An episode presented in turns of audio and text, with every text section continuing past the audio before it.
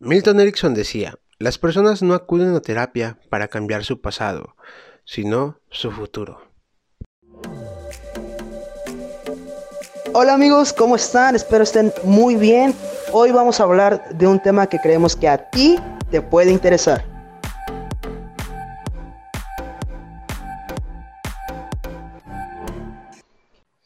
¿Qué tal chicos? Bienvenidos pues estamos aquí nuevamente en este podcast que lo hacemos con mucho amor, con mucho cariño para todos ustedes. Y con video ahora. Y con video ahora estamos tratando de remodelizarnos y tenemos, después del primer podcast que subimos, que pasaron como un, mes, un mes, un poquito más, tenemos un invitadazo. La verdad es que yo lo admiro mucho. Invitadazo. Invitadazo, porque es, porque es grande.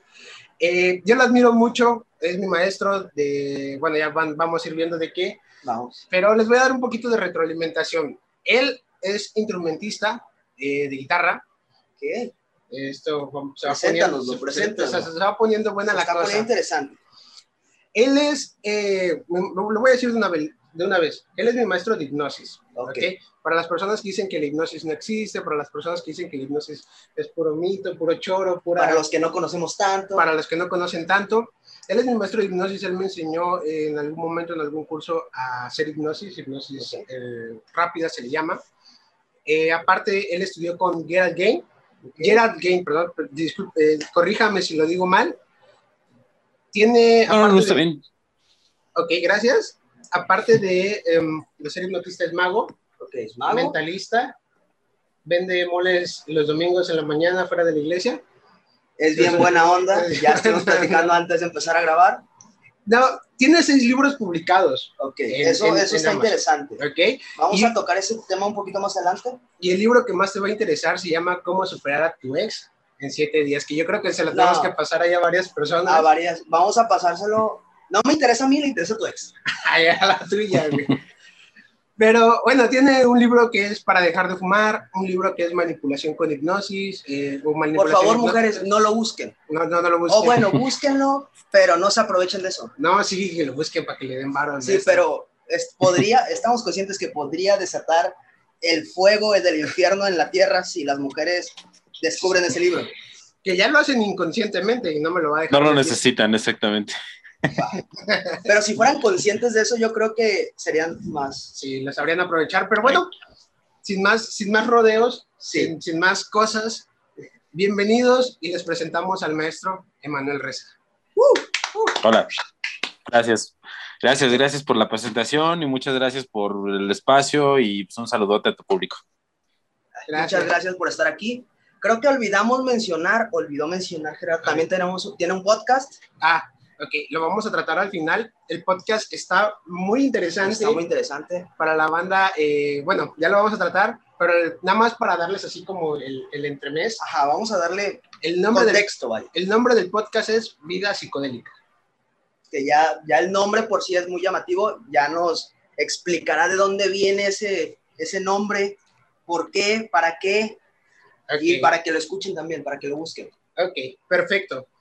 Pues maestro, algo que quiera decir antes de empezar con eh, todas las preguntas, con todo lo que le vamos a bombardear. No, no, no, pues nada, estoy abierto a todo, a resolver cualquier duda, este, cualquier inquietud y pues nada, a darle. Ok, qué bueno que dices eso porque yo voy a tener muchas dudas, seguramente. Sin problema, sin problema, sin problema.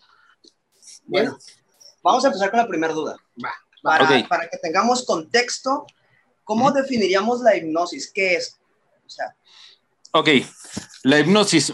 Muchas personas o muchos libros, muchos, principalmente en español, definen hipnosis como un estado alterado de conciencia o como un estado diferente de la mente. Eso es lo que normalmente, si compramos un libro de hipnosis ahorita, es lo que, en español al menos, es lo que normalmente encontraríamos. La definición más científica que podríamos tener al respecto y la definición más objetiva que de hecho es la definición legal de hipnosis en Estados Unidos y con la cual se legisla, porque ahí ya está, digamos, legislado, es pasar el factor crítico de la mente e implantar un pensamiento selectivo y aceptable. Ok. En, palabras que alguien normal como yo, que no tiene idea, que, que él dice hipnosis y se imagina algo así como la película de este, el origen. Para que lo entendamos un poquito más. Ok, vamos a ver. Eh, esa definición se divide en dos partes eh, y, y, explica lo que es la hipnosis, vaya en este pequeño parrafito. Pasar el factor crítico de la mente. El factor crítico de la mente es el filtro que todo ser humano tiene para adquirir nueva información. Que por, o sea, por ejemplo, los niños no tienen ese factor. Si tú le dices a un niño eh, que puede volar, pues posiblemente trate de aventarse a la azotea, ¿ok? Porque no tiene ese, ese filtro en la mente donde dice, no, cuidado, o sea, eso no es posible, te vas a lastimar, ¿ok? Y los adultos sí lo tenemos. Esa vocecita que te hace razonar esa información es el factor crítico de la mente. Entonces, la definición dice, pasar el factor crítico de la mente, o sea, es atenuar esa, esa parte de la mente con técnicas e implantar un pensamiento selectivo y aceptable. O sea, que la información que nosotros vamos a dar como hipnotistas tiene que ser de alguna manera consensuada con la otra persona.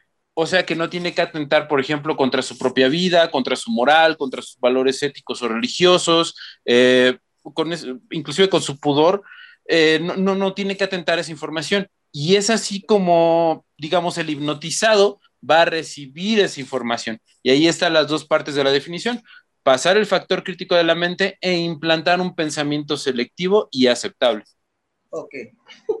Bueno, sí, sí, y, tocó un tema muy eh, que yo igual iba a tomar más adelante. Que les iba que, de hecho, yo también. Bueno, dilo, dilo. Ok, a lo mejor no es el mismo. Sí, sí, este, pero sí tienen este, límites éticos y morales.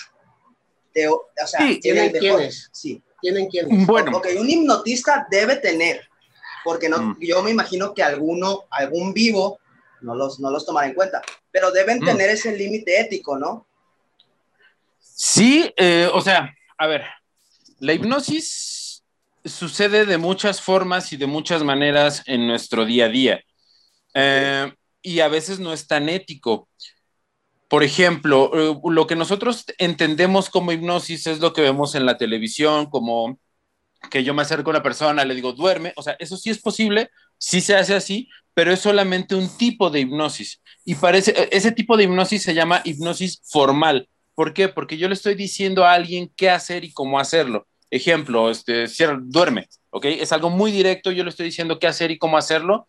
Eh, y las sugestiones que se pueden dar por ejemplo, lo que, lo que vemos en televisión, ¿no? Este, no sé, a partir de ahora no vas a poder levantar un bolígrafo eh, y cosas de ese tipo, es un tipo de hipnosis.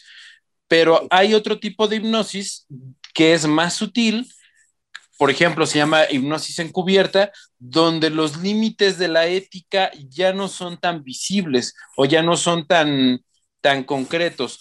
¿Cómo, ¿Dónde vemos ese ese tipo de hipnosis. A mí me llamó mucho la atención y yo creo que esto vamos a estar muy, muy relacionados todos. Hace algunos años salió un comercial de la comida de bebé que empieza con H, no la que empieza con G, la que empieza con H, que era una marca nueva, eh, eh, que también es la misma marca de la salsa katsup de la, de la H. Ok, no sé si... marcas, nadie nos patrocina. ¿Ah, sí? Ahora, ok. Si esa eh, marca después nos quiere patrocinar y darnos caps y comida para bebé, todos encantados aquí. No tenemos bebé. Ah, no, sí, sí, sí, sí, hay bebés, sí, sí, bebés. Ok, entonces era, es la marca Heinz. Okay. Esa, esa, esa, marca sacó un comercial eh, cuando introdujo su comida para bebé en el mercado mexicano y entonces decía que, bueno, la, el, el, la imagen o la, la, escena era la mamá y un bebé. Y entonces la mamá hablaba, el bebé casi no, o sea, sí se veía la carita del bebé y todo, que estaba aquí como jugando, pero la mamá era la que hacía prácticamente eh, bla, bla, bla, bla, bla. Y entonces, cuando decía algo sobre la marca que la ligaba con una emoción, el bebé hacía esto. O sea, e-, era un, era un efecto, pero el bebé hacía eso, esto. Y la mamá e-, en ese momento decía Haynes y el bebé hacía esto. Señalaba hacia, hacia, hacia el bote de Haynes.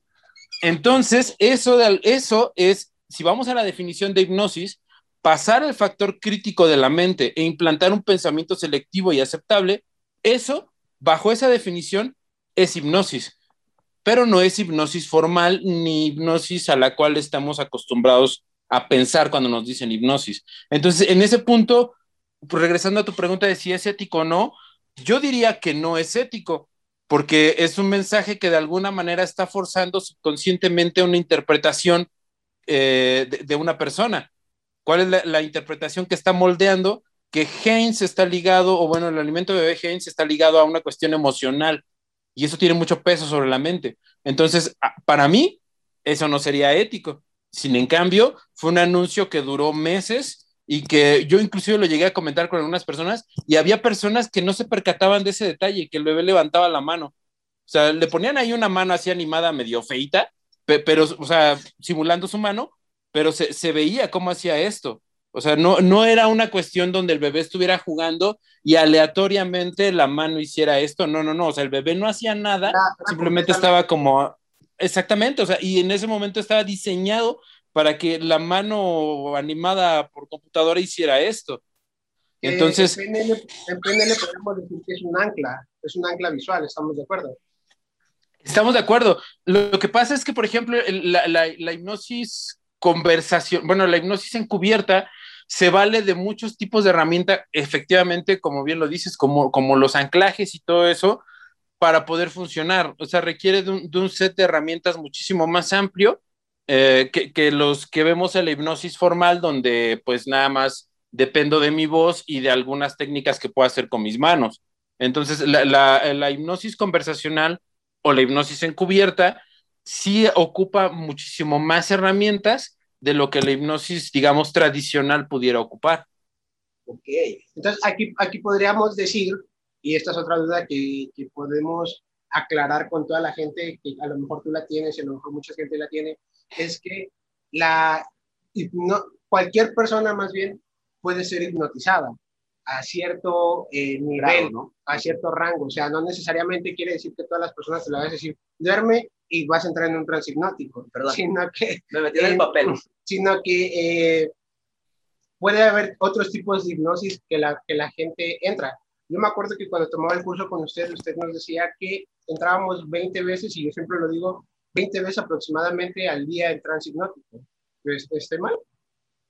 Es un poquito menos, son entre 7 y 10 veces, pero es correcto. O sea, estamos acostumbrados a pensar que el trance hipnótico es una cosa místico-mágica que está afuera de nuestras vidas y que nunca lo hemos visto y que nunca lo hemos experimentado. La realidad es que sería algo extraño que nosotros como hipnotistas hiciéramos algo que la mente no hace de por sí la mente ya tiene ese proceso por default. Entonces, es, un proceso que la mente ocupa, vamos a poner el ejemplo, el símil, es como reiniciar tu teléfono cuando se calienta o cuando se traba o cuando hace algo así. O sea, la mente necesita de esos espacios para, digamos, estar en blanco y es por eso que intuitivamente buscamos esos espacios, ya sea cuando vamos eh, en un viaje muy largo, cuando estamos leyendo, cuando estamos concentrados viendo un video o escuchando música, la mente entra en ese mismo estado de trance. ¿Cuál es ese estado de trance? Donde nos disociamos de toda la información que sucede a nuestro alrededor. O sea, mm, perdemos, digamos, vaya, no nos interesa qué es lo que está pasando afuera de nosotros si no estamos tal vez... Ah, eso, es lo que iba a decir. Es justo cuando te quedas sentado así, de repente tú se te vas. Sí, te, y te, pueden estar hablando y no estás. y te dicen como que te tocan y es como que, ah, ok, sí, ¿qué dijiste? Y, todo entró, pero no lo tomaste en cuenta. Exactamente.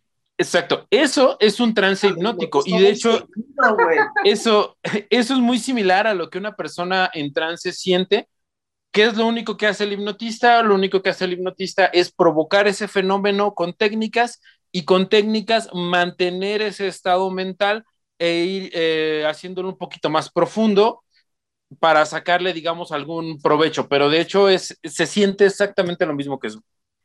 Eso es lo que al rato así, así voy a quedar. Así, al rato, ok. Bien, ¿cuál crees tú o cuál es el mito tú, Gus, que tienes sobre la hipnosis. O sea, ya, ya nos dio un panorama. Ya nos, ya nos dio contexto. Ajá, ya nos dio contexto de qué es. Pero, ¿cuál crees tú que sea tu... ¿Mi percepción? Sí, tu mito, tu mito, los mitos que has escuchado en la, tele, en, la tele, en las películas, en, la sociedad. A mí me ha tocado gente que yo he, intentado hipnotizar y me dice, no, güey, no me hipnotices, güey, porque me vas a controlar la mente y voy a sacar todas las verdades que tengo y que no le quiero decir a mi esposa. Suena muy parecido a algo que escuché hace rato. Pero, no, pues creo que eh, como que lo más común o, lo que tenemos por percepción las personas que no, no, conocemos el tema es justamente eso, como que van a jugar con, van a entrar en ti y de pronto te van a hacer, hacer cosas que no harías normalmente, ¿no? Que, que tocan ciertos, ciertos cables y de repente ya estás encuerado en revolución ahí y dices, ah, no, perdón, no era yo, era Patricia. Pero, pero creo que también, no sé, mi percepción es que a veces es demasiado exagerado. O sea, como que lo que ponen en la tele es como que un acto muy exagerado, muy, muy exagerado. Yo no soy de las personas que no creen, soy de las personas que se mantienen a raya. Me quedo con la duda. no soy de que digo, ah, eso es mentira. Y tengo mis reservas. Ok, vamos por partes.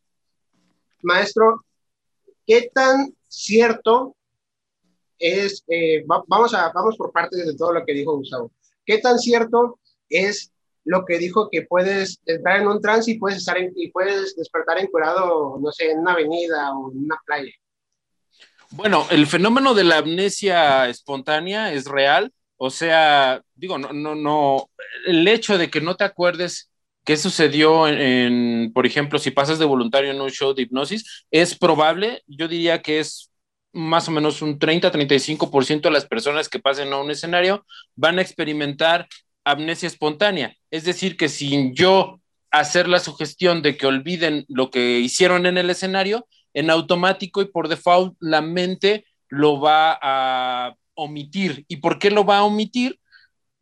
Mi teoría, y esto es una teoría porque no tengo bibliografía para respaldarlo, pero mi teoría es que lo que hicieron en el escenario es tan irreal para ellos, no porque sea extraordinario lo que hicieron en el escenario, sino simplemente no les cabe en el concepto que eso pueda ser posible, que la mente solita como mecanismo de defensa va a, digamos, mantener, no es que se borre, sino va a mantener esa información oculta para que no pueda tener acceso de una manera consciente. Y entonces cuando emerja, eh, digamos, el voluntario, va a ser así de, no, no me acuerdo de nada. Ahora, que de eso, a que, a que esté encuadrado en, en, este, en, en, periférico, bueno, hay un mundo de distancia. ¿Por qué?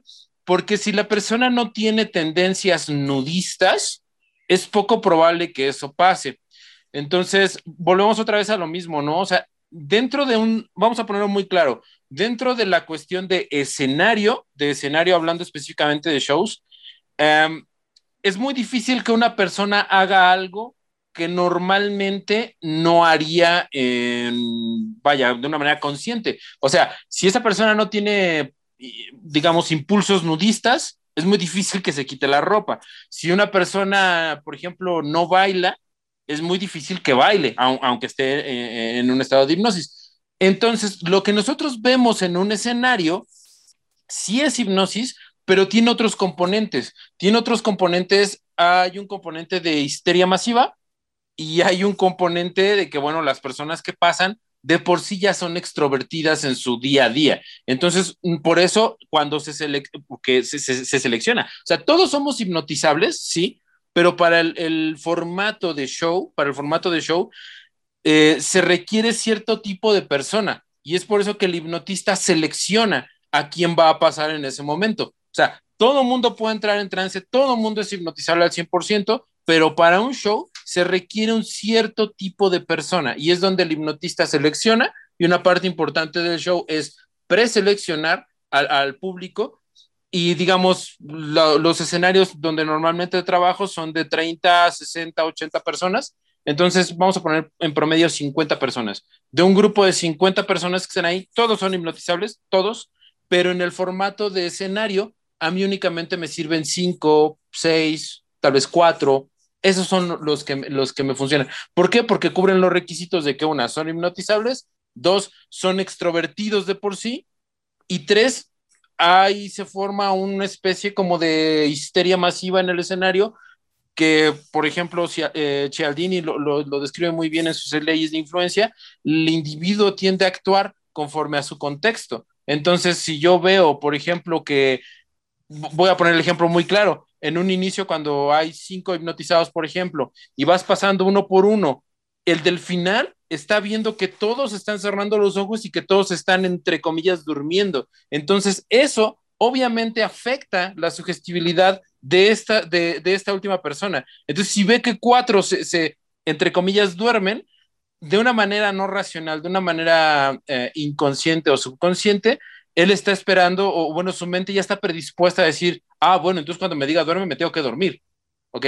Entonces, e, e, eso juega mucho a favor e, y es donde empieza a darse el fenómeno de histeria masiva. La histeria masiva es eso, cuando veo algo que no es racional, pero pasa en un montón de personas y entonces me sugestiono yo solito y digo, ah, si les pasó a 15 personas, me tiene que pasar a mí.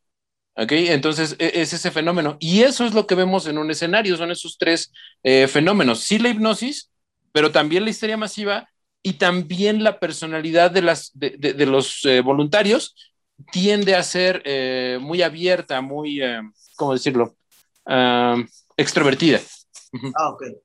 Ok, este, entonces, escuchando eso, que una persona se sugestione mucho, creo que todos conocemos una persona que le entra tantito una idea y se sugestiona y de repente se ve, en, en tiempos de pandemia, hablemos hoy en día, esta persona que de pronto tiene un poquito de gripa o estornuda mucho y dice, creo que tengo COVID y se sugestiona y de pronto ya tiene todos los síntomas habidos y por haberlos, que según solo te dan tres, pero la persona tiene 20, los 20 que encajan, podríamos decir que es más propensa a que si tú la subes o tratas de hipnotizarla, sea más fácil.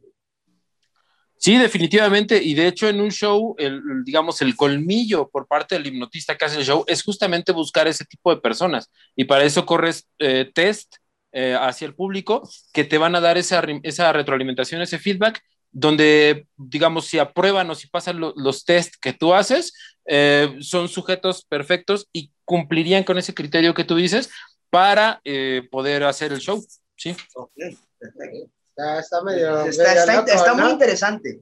Y yo quiero tocar un punto. Y, esto es para más como las personas que no creen. Ok. que de 50 personas les sirven para subir al escenario entre 4 y 6. Más o menos. ¿Qué tan cierto es que las personas que se dedican a esto ya en shows muy grandes, no voy a decir nombres porque la verdad no conozco de este. Milton, Milton. Mentalista. hay personas que se dedican a esto ya que son demasiado marketing, ¿no? Ya que son figuras grandes.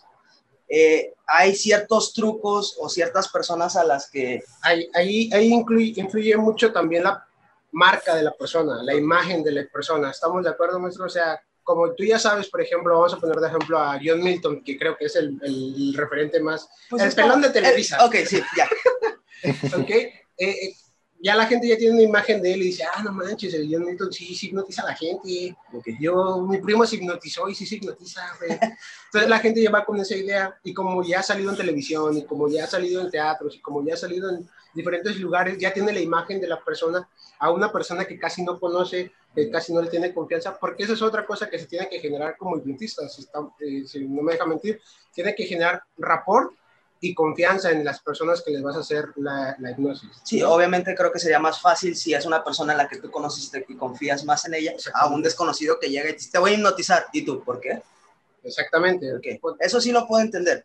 Pero mi pregunta era, ¿qué tan cierto o qué tan eh, habitual es en este tipo de gente esta práctica que también se aplica en todos, que es como estos famosos acarreados, que si suben 10 personas, 4 ya son parte de su staff y van a, generar esto que usted decía que ellos ya como ya conocen la rutina, le siguen el juego y de repente el más débil del, del rebaño que sí subió por, por pie, ya se sugestionó.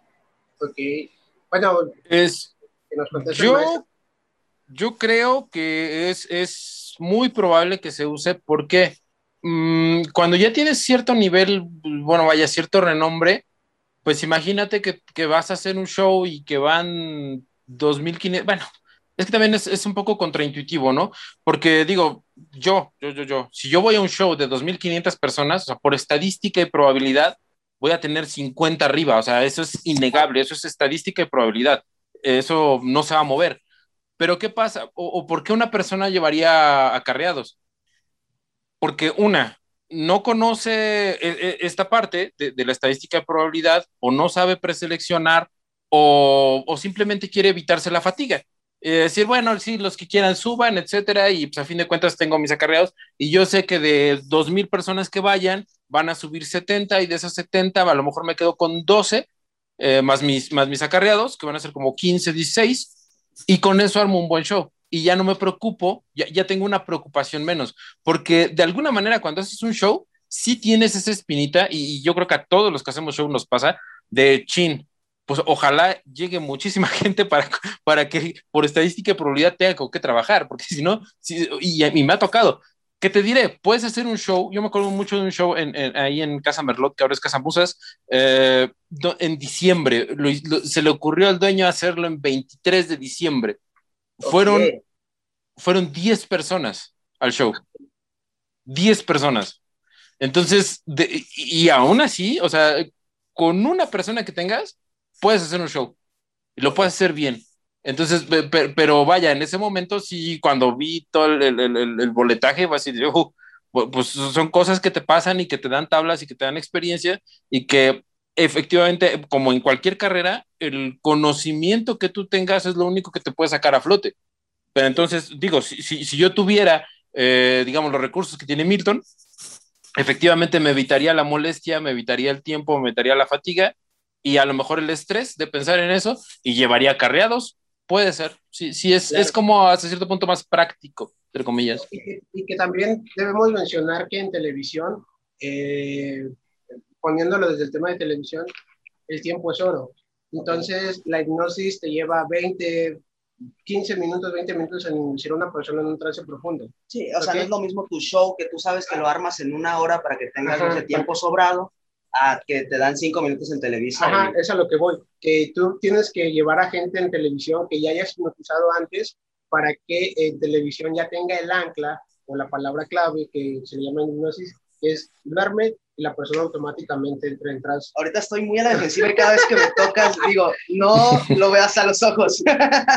no, no tiene nada Ahora, por ejemplo, eh, en ese tema, un amigo mío argentino que escribió el prólogo de uno de mis libros, Ariel Altamar o Ariel Hipnotista, eh, él, yo, yo, le pedí un consejo justamente cuando iniciaba en esto de, los shows, porque yo empecé dando primero terapia y después me pasé a los shows. Digo, ya sabía cómo hacerlo, porque pues es una cosa que se tiene que estudiar, pero no tenía como la práctica. Entonces, él ya había aparecido en, televisión peruana, en televisión chilena, en televisión argentina, bla, bla, bla. Entonces, yo este, le escribí y le dije, oye, brother, la verdad es que tengo este, esta, esta situación, ¿cómo le hago? Y me dijo, pues, eh, tienes que hacer eh, prehipnosis a fuerza, o sea, tienes que hacerlo fuera de cámaras porque si no, pues te puede salir mal, bla, bla, bla, bla, te vas a quemar en cámaras. Entonces, lo, más recomendable eh, es agarrar a tus personas, a tus eh, voluntarios, hipnotizarlos fuera de cámara para que cuando empiece el programa, e, efectivamente, como decía este, Gerardo, eh, ya, ya, lleguen con el ancla, ya lleguen preparados, por así decirlo, y entonces sigue siendo hipnosis real, sigue siendo hipnosis genuina, pero ya hiciste un trabajo fuera de cámaras antes. Por eso, en, algún punto también, en algunos videos de, Tony Camo, de los que salían en otro rollo, dice, ah, sí, sí, sí, hemos, hemos conversado anteriormente con él y bla, bla, bla. Se refiere a eso, o sea, hubo un trabajo previo antes para que, inclusive cuando, cuando hipnotizó al perro Bermúdez, eh, sacaron, digamos, con una especie de detrás de cámaras de, de, ese, de ese evento. Entonces aparece, bueno, vaya, como, hipnotiza al perro Bermúdez en una oficina lejos, bueno, en una oficina de ahí, pero ya en, el set, pues ya tiene, como dice Gerardo, el ancla y entonces pues ya no, no te comes tiempo de, aire en televisión. ¿Cómo nos puede ayudar, maestro? Eh, ya hablamos sobre los mitos, sobre la hipnosis que vemos en los teatros, sobre la hipnosis que vemos en, en el cine, en la televisión pero como tal, ¿cómo nos puede ayudar la hipnosis de manera terapéutica? De manera, porque la hipnosis se, eh, sí, no es nada más la hipnosis, en un escenario y por dar show, ¿no?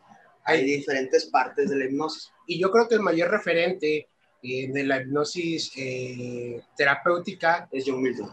No es cierto, perdón. No, pero se llama Milton Erickson. Ah, son eh, primos. yo creo que John Milton se puso su nombre por, por él, pero Milton Erickson es un personaje de los años, de, no sé, murió creo que en los 80s, 90s, pero era una persona que tenía polio y era un doctor que cuando, él, cuando a él llegaban eh, personas, pacientes, eh, se querían suicidar, eran alcohólicos, eran, no sé, tenían un problema grave. ¿Por qué hablas así de mí? bueno, aparte de ti, güey, te hubiera gustado conocerlo. este, en una hora o en una sesión o en dos sesiones los trataba y los, los transformaba rápidamente. ¿Cómo nos puede ayudar? Es lo que cuenta, no sé, yo no lo conocí. Pero me lo empezó a contar como si fueran amiguísimos, que él iba a su consultorio y veía, entraba un loco y salía feliz. Pero hay, hay muchas historias, de hecho, eh, la PNL está muy eh, asociada, eh, apegada, muy, tiene mucha escuela de, de, Milton Erickson, de John Milton iba a decir, sí, lo noté. De, Milton, de Milton Erickson, pero usted cuéntenos cómo puede la hipnosis ayudarnos terapéuticamente. Ok, bueno, básicamente la hipnosis terapéutica tiene un rango muy reducido de acción, o sea, no sirve para muchas cosas pero para las que sirve es tremendamente buena. Eh, sirve, por ejemplo, para eliminar fobias, para bajar de peso, siempre y cuando no sea un, problema, orgánico, eh, siempre y cuando sea un problema conductual. Sirve para dejar de fumar.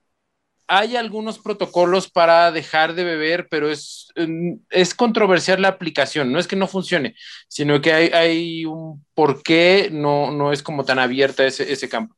Em, sirve también para la depresión, para la depresión, siempre y cuando no sea orgánica, siempre y cuando sea conductual también.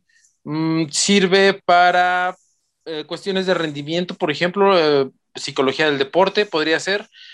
Mm, también sirve para cuestiones... Mm, creo, creo, que ese sería todo su, rango de acción, básicamente. Sería fobias, dejar de fumar, dejar de, de beber, depresión y bajar de peso. Creo que ese sería ese es el rango de acción donde se ha demostrado, ah, bueno, y hay una aplicación analgésica. Hay protocolos que también nos permiten, por ejemplo, hacer este, partos, partos, partos, eh, nacimientos, donde, donde la mamá no necesite anestesia y sea únicamente con anestesia hipnótica. Entonces eso también es, es eh, verídico, real y funciona. Y todo esto es de lo que hay pruebas duras. No, solamente es el lado de mi práctica, de mi experiencia, sino que cualquier persona que escuche este podcast y le busca en Google eh, estudios científicos acerca de la hipnosis, hay mucha base, vaya, empírica que nos demuestra que la hipnosis funciona muchísimo en, estos, en estas cosas que mencioné sí tiene otras aplicaciones, pero ahí ya no funciona tan bien o no tiene tanta efectividad. Pero para estas que les mencioné, es eh, tremendísimamente superior a casi cualquier otra herramienta conocida. De hecho, hay un estudio de la Escuela Americana de, no, la Revista Americana de Psicología, donde miden a tres corrientes de, psicología, bueno, o, tres herramientas, que es eh, la psicología cognitivo-conductual, eh, el psicoanálisis y obviamente a la hipnosis. Y la hipnosis, por ejemplo, respecto al psicoanálisis, es 600 veces más eh, rápida y más efectiva que vaya el, mismo psicoanálisis como tal. Entonces, sí es una herramienta terapéutica muy buena, aunque su rango de acción es muy reducido. O sea, no, no se puede hacer mucho con hipnosis, pero para lo que funciona, funciona muy bien y es muy superior. Ok, perfecto. Eh, ¿Alguna duda que tengas al respecto de esto, Gus? No, ninguna. ¿No? Yo, ah. yo tiendo en este podcast a sacar eh, datos curiosos, tristes, graciosos, como que es mi toque, me gusta eso. Okay. Ya hablamos de lo difícil que puede ser llegar a tener mucho público o muy fácil que puede llegar a ser también tener ese público. Y vamos, quería preguntar, que me entró la duda, comentamos hace rato, ¿cuáles han sido los casos en los que usted haya hipnotizado o intentado hipnotizar y haya salido algo como muy raro, algo que lo dijera, wow, esta persona está mal de la cabeza. O no, o, lo pensó, no lo dijo. O, no, o a lo mejor no estaba mal de la cabeza, pero a lo mejor fue muy raro. Eh, Ajá, fue algo que no se esperaba. Ajá. O sea, su, mm, reacción. Su reacción. Ah, pues lo más raro que te puede pasar es una, o sea, realmente este fenómeno cuando lo sabes manejar, no hay como mucho rango de error. porque de alguna manera anticipas qué es lo que va a pasar. Lo más común que te pueda pasar es, si, bueno, vaya, también si, si, no eres como muy abusivo en esa cuestión, porque si eres abusivo, obviamente hay cosas que se te pueden salir de control y hay cosas que pues no, no sabrías cómo, cómo manejar. Pero dentro de los límites, digamos, normales de, de, de, de, por ejemplo, de un show, mm, lo más que me ha pasado ha sido pues que una persona se ponga, por ejemplo, a, a llorar sin, sin, motivo aparente, o sea, sin sugestión, sin nada, y de pronto esta persona empezó a llorar, pero pues vaya, es, un fenómeno que, vaya, está puesto en los libros. El término correcto en inglés se llama abreaction, en español lo traduciría como reacción negativa, que sería el término más aproximado. Y pues lo único que pasa es que, o, bueno, como lo explican los libros, es que el trance eh, deja sueltas o deja muy flojitas algunas barreras, digamos, de contención que tiene la misma mente. Entonces, al dejar esas barreras eh, flojitas, puede ser que experiencias traumáticas pasadas broten eh, como una manera de catarsis, pero sí. es, lo, es, lo, único que puede llegar a suceder, realmente no, no sucede gran cosa. Ahora, si hay, hay cosas, o bueno, hay cosas que he leído donde sí dices, bueno, es que tú te lo buscaste, ¿no? Ejemplo, un en, en, Inglaterra hay una gran tradición de, de, hipnosis de espectáculo. Desde la época victoriana, desde James Braid hasta la actualidad, pues vaya, eh, eh, Inglaterra es un público que está muchísimo más abierto a ver un show de hipnosis, ¿no? Y, tenemos shows de hipnosis este, por todos lados. Entonces, un hipnotista se le ocurre hacer que a una chica le den descargas eléctricas, que cada vez que él, él, la toque, va a sentir una descarga eléctrica. Entonces, el problema, bueno, sí, todo muy gracioso, jijijaja, y el problema viene después, cuando eh, va de camino a su casa esta chica y esta chica sufre un paro cardíaco. Entonces, so, son cosas que, o sea, tal vez tenía un mal congénito, tal vez tenía algo la chica que, bueno, este juego de adrenalina, de estar jugando con ese tipo de impresiones, pues le pudo haber, digamos, des, eh, desatado es, esos problemas que ya traía congénitos, ¿no?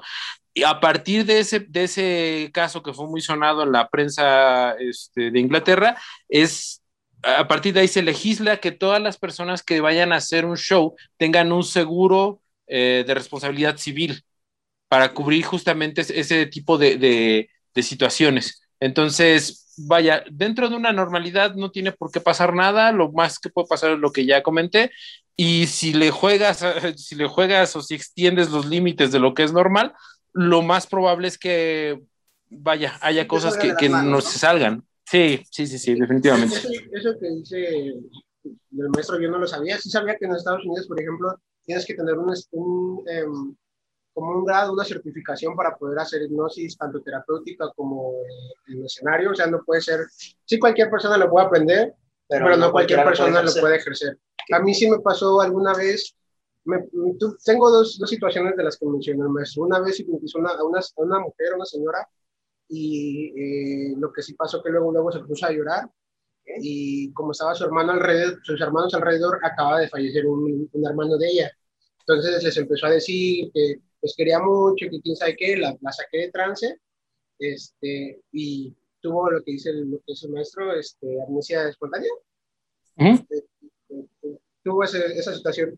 Y en otra ocasión, en un show de magia, eh, yo lo que hago al final, me gusta hacer mucho un truco de un cubo de Rubik que se arma solo, en una bolsa, pero a mí me gusta combinarlo con hipnosis. Entonces, eh, hago un trance hipnótico ligero, a veces eh, es un, un trance hipnótico rápido, ¿no? Entonces, yo hipnoticé a la persona y la persona se empezó a reír mucho. Se empezó a reír como loco sin que yo le haya dado ninguna sugestión.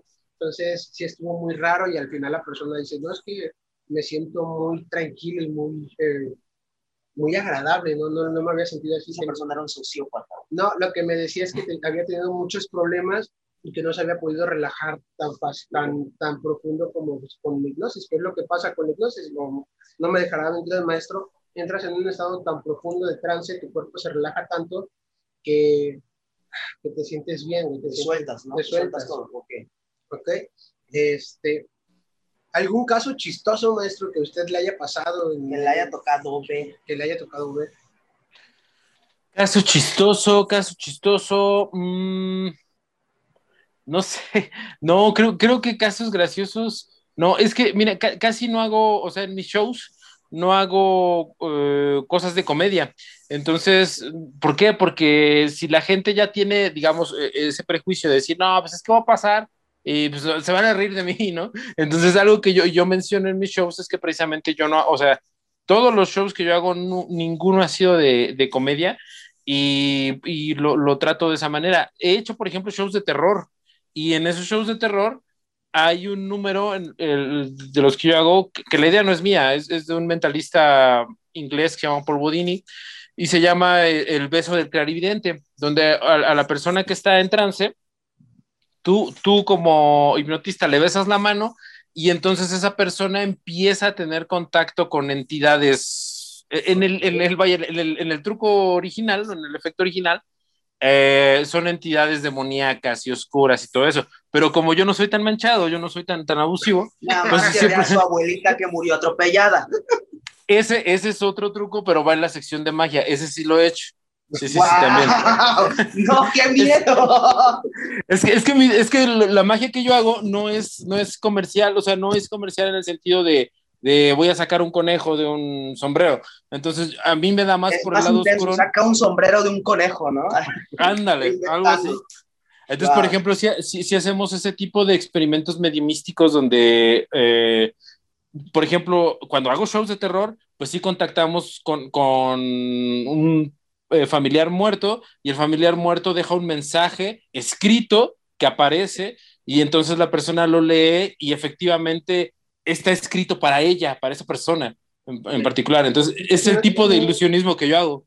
Es, es, mentalismo, ¿no, maestro? ¿Mandé? Es mentalismo, perdón. Sí, sí, sí, sí, es mentalismo, exactamente. Ok, sí. Bien, es, este, es algo raro y una cosa que te, que te quiero decir a ti también, Gustavo, que, que pasa mucho, a mí me tocó verlo en una ocasión en un video de un hipnotista español que está en una escuela está como en una biblioteca y hipnotiza a, chicas y les hace tener orgasmos. En, digo como la biblioteca. en la biblioteca, o sea, nada más las toca y la chica se supone que tiene orgasmos. Eh, ¿Qué tan verídico es esto, maestro? Yo sé que sí, pero que, nos lo diga el, maestro. Sí, sí, es 100% verídico, sí funciona, es un anclaje, es un anclaje kinestésico, em, es posible y de hecho hay un documental de la BBC sobre hipnosis y en ese documental tocan tantito ese, ese tema de, la hipnosis para tratar frigidez y para tratar impotencia sexual masculina cuando no hay una causa orgánica, cuando nada más es psicológico, también eh, la, hipnosis puede, digamos, ayudar ahí. Entonces, sí, sí es verídico, sí, sí es real y, y sí funciona.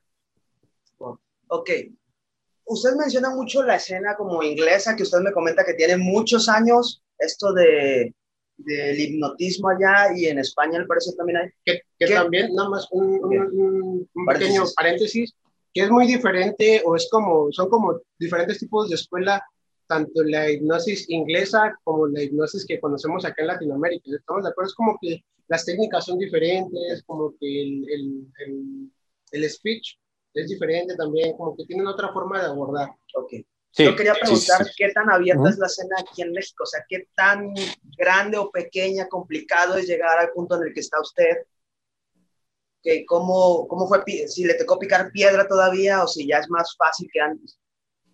Ah, pues vaya, es más fácil en el sentido de que ahora hay más foros y de que ahora no dependes de salir en televisión. O sea, en, en ese sentido, es más fácil porque ahora tú puedes eh, montar un canal de YouTube o, lo que sea y, por ejemplo, hacer videos de, hipnosis callejera y simplemente porque el fenómeno es llamativo, la gente para criticarlo o para probarlo o para comentarlo lo va a hacer viral. Entonces, en ese sentido es muchísimo más fácil.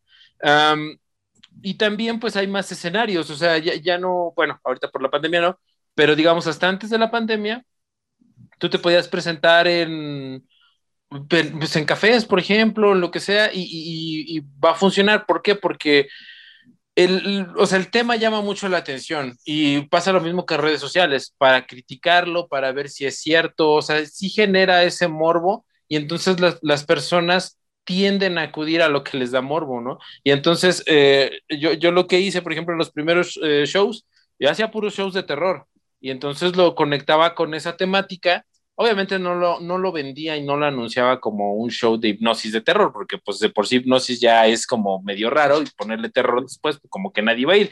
Pero eh, sí traté de hacer como estas experiencias y, funciona y se vende muy bien. Eh, descubrí que el terror, por ejemplo, es un producto que se consume los 365 días del año. Entonces el terror siempre va a vender. Eh, yo creo que es muy similar al sexo, o sea, siempre vende sin importar la temporada, sin importar nada, siempre va a vender el terror, sí. la analogía está muy cool. Está, chido, bueno, al menos eh, en esa parte de allá de, de México, de Toluca, que si es de Toluca, si no, no, me dejarán mentir, eh, el DF, el de Ciudad de México, son un poquito más de mente abierta, Puebla. Acá en, en el lugar donde estamos, que es Veracruz, los eh, tienen como que una ideología muy cerrada es algo que no se consume tanto. no, se consume tanto eh, ni la magia, ni la hipnosis. Eh, hay muchas cosillas que todavía tienen como que la mente muy cerrada. Por ejemplo, cuando tú quieres vender un show de magia, voy a poner la analogía de la magia, eh, la gente te dice, pero si le das globos a los niños, si te disfrazas, ¿verdad? De payaso. Entonces la gente... Y sí lo haces, sí, pero, no debe preguntarlo. Digo, me tuve que adaptar, nada es cierto. Pero eh, como que aquí tienen mucho la idea de que un show de magia lo hace un payaso, por ejemplo. No están muy acostumbrados a ver a una persona hacer magia, y mucho menos la hipnosis. Hipnosis, por ejemplo, hice con los chicos de teatro, teatro urbano, este, pero no, no, no se vende como tal. Sí, pero o sea, también tomando en cuenta que vivimos en una ciudad muy, muy, pequeña, o sea, Estamos hablando de una ciudad en la que apenas hace un año y medio empezó a haber open mics ya para probar chistes, eh, eh, lugares ya formales en donde tú puedes ir y subirte a una tarima. O sea, es algo mm. que es un proceso a fin de cuentas, sí. En algún punto espero que lleguemos a algo bien, pero, pero... Pero vamos a entrar en un tema controversial. Ok. Aquí, Este, tema me gusta mucho porque eh, ya, ya lo había platicado yo con el maestro, pero me gustaría que nos diera su punto de vista. Ok, yo soy intermediario. maestro, ¿qué opina usted eh, respetando la ideología de cada no, persona? No, no, no, tú quieres tirarle tierra a la gente. No, Dilo como es. Queremos crear polémica. Queremos que eso Queremos polémica. Eso. Eh, ¿qué, ¿Qué opina usted de, la, de, los, de las personas, psicólogos, psicólogos eh, graduados, de las personas que tienen una carrera en psicología, de que dicen que, por ejemplo, que la hipnosis, que la PNL, que, este, que la terapia gestal, que, que todas estas eh, ramificaciones eh, terapéuticas no sirven, no funcionan, no son verídicas, son, simplemente son vendehumos. Digo que habrá gente que sí nada más eh, hace vendehumo. Habrá gente como que de todos lados, yo creo que sí habrá gente que se aprovecha de eso. Y a lo mejor eso es lo que le ha dado la, la mala fama. La mala fama pero, ¿qué opina usted de estas personas, de estos eh, psicólogos? Yo creo que yo creo que esas personas tienen una manera muy limitada de ver la mente o de conceptualizar a la mente, porque si bien la mente es un terreno que se está descubriendo y que ha habido avances, etcétera, etcétera, no se puede dogmatizar o no podemos tener un pensamiento dogmático y decir, no, esta lo que me enseñaron en la universidad es la única manera en la que una persona se puede curar, es la única manera en la que la mente puede sanar. Eso, eso por sí mismo es un pensamiento anticientífico. La ciencia como base tiene eh, por presupuesto hacerse preguntas y cuestionar lo que ya sabíamos. Entonces, si de verdad eh, quieren hacer ciencia, lo más sensato es abrirse al debate, abrirse a las pruebas y, analizar con un punto de vista racional. Una de las cosas que me llevó a, digamos, indagar sobre este tema fue justamente mi escepticismo, porque yo cuando veía a Tony Camo en, este programa de, Otro Rollo, o sea, yo tenía 17 años, 16 años y decía, no, esto no puede ser verdad, esto, esto no, es una farsa. Y entonces, con los pocos medios que tenía, porque eh, en aquel momento tenía internet de, del que marcaba por teléfono, este, pues me puse a buscar qué, qué, onda con la hipnosis, que si es cierto, si no es cierto, y me encontré con no tanta información como ahora, pero sí con cierta información. Y entonces, con base en esa información, fui adquiriendo, digamos, un poco más y fui de alguna manera cambiando mi manera de pensar, pero porque lo que siempre me guió fue eso, o sea, la, la, la actitud de decir, a ver, eh, esto tiene que tener una explicación razonable, lógica, y si no la tiene, bueno, pues efectivamente seré el primero en decir esto es charlatanería, ¿no? Ahora, como este fenómeno es tan viejo, eh, se ha estudiado de manera seria, de manera formal, con estudios serios, cosa que, por ejemplo, algunas teorías de la psicología ortodoxa no tiene. O sea, vamos a ver, para ponerlo en, un ejemplo, la hipnosis, uh, hay estudios donde se comprueba que sirve como anestésico uh, desde, la, desde estudios que generó la antigua Unión Soviética, que están colgados en Internet. Hay estudios en Australia de la asociación uh, de, ese país que se dedica a estudiar los pulmones de los neumólogos, donde comprueban la eficacia para dejar de fumar contra otros métodos que son químicos, lo del parche y lo del, lo del chicle de nicotina. Hay estudios que avalan su efectividad, como el que mencionaba anteriormente, contra el, eh, el psicoanálisis.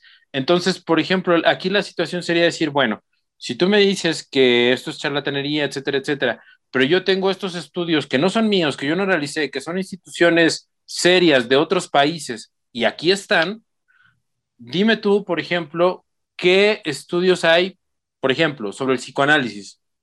Para mí, y una crítica que yo tengo al psicoanálisis es que, por ejemplo, no tiene un rigor científico, un rigor científico en el, en el aspecto estadístico. Sea, sí tiene un rigor científico, vaya, dentro de la psicología, pero como, vaya, si lo queremos extrapolar a una cuestión estadística, no lo tiene. Entonces, no hay un estudio que me compruebe la efectividad del psicoanálisis en una población determinada, con un problema determinado, con una edad determinada, cosa que, por ejemplo, la, la hipnosis sí tiene. Ahora, ojo, la hipnosis no es una rama científica, porque yo fui a dar una, una conferencia a, justamente a una facultad de psicología y un maestro de, de ahí mismo me preguntaba cuál es eh, el, el, el, fundamento científico de, de la... De, o sea, para poder para poder elevar a la hipnosis como ciencia, igual que la psicología. Entonces, no, no, no se puede, no lo tiene. ¿Por qué? Porque la hipnosis es solo una herramienta. Es una herramienta que tiene una efectividad y que sirve para ciertos problemas nada más y que sí es muy limitada, pero lo que hace lo hace bien.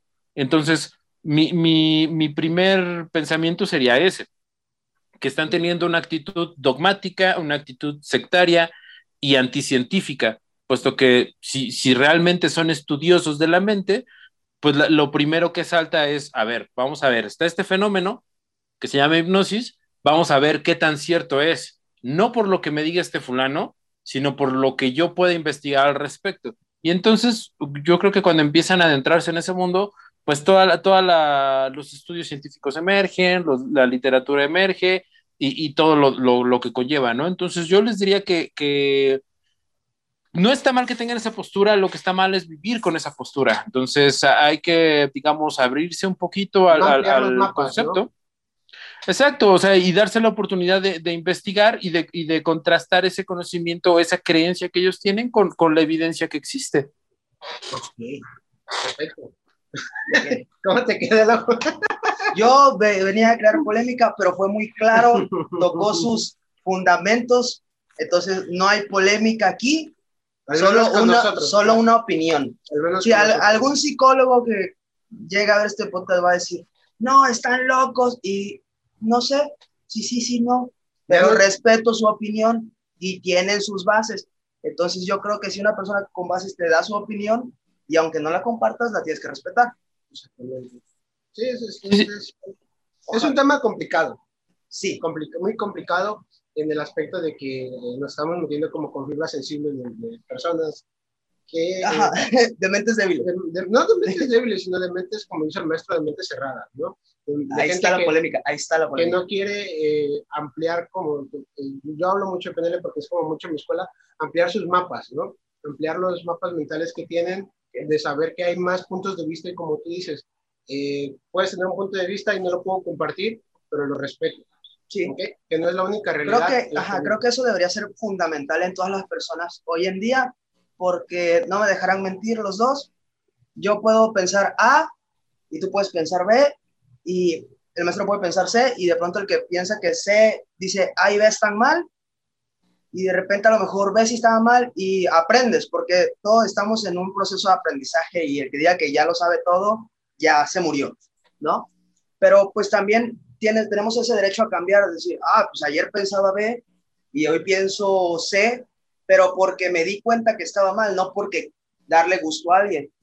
Pero vivimos ahorita en una sociedad y en unos tiempos muy raros que se están viendo, yo siempre me quejo de esto, pero que ya todos tenemos ese, eh, sí, todos tenemos esta parte de que quieres tener la razón y a veces demeritas la, la opinión de otra persona y cuando esa persona quiere cambiar, no le, no, siempre le echas en cara que, que eso no era lo que pensaba. Antes, ¿no? Ajá, entonces no dejas ni evolucionar a la persona y tú eres ese molesto del grupo que siempre está como de, tú en la primaria vomitaste y ya estás en la universidad y ya te titulaste y estás dando eh, clases y eres una persona respetable.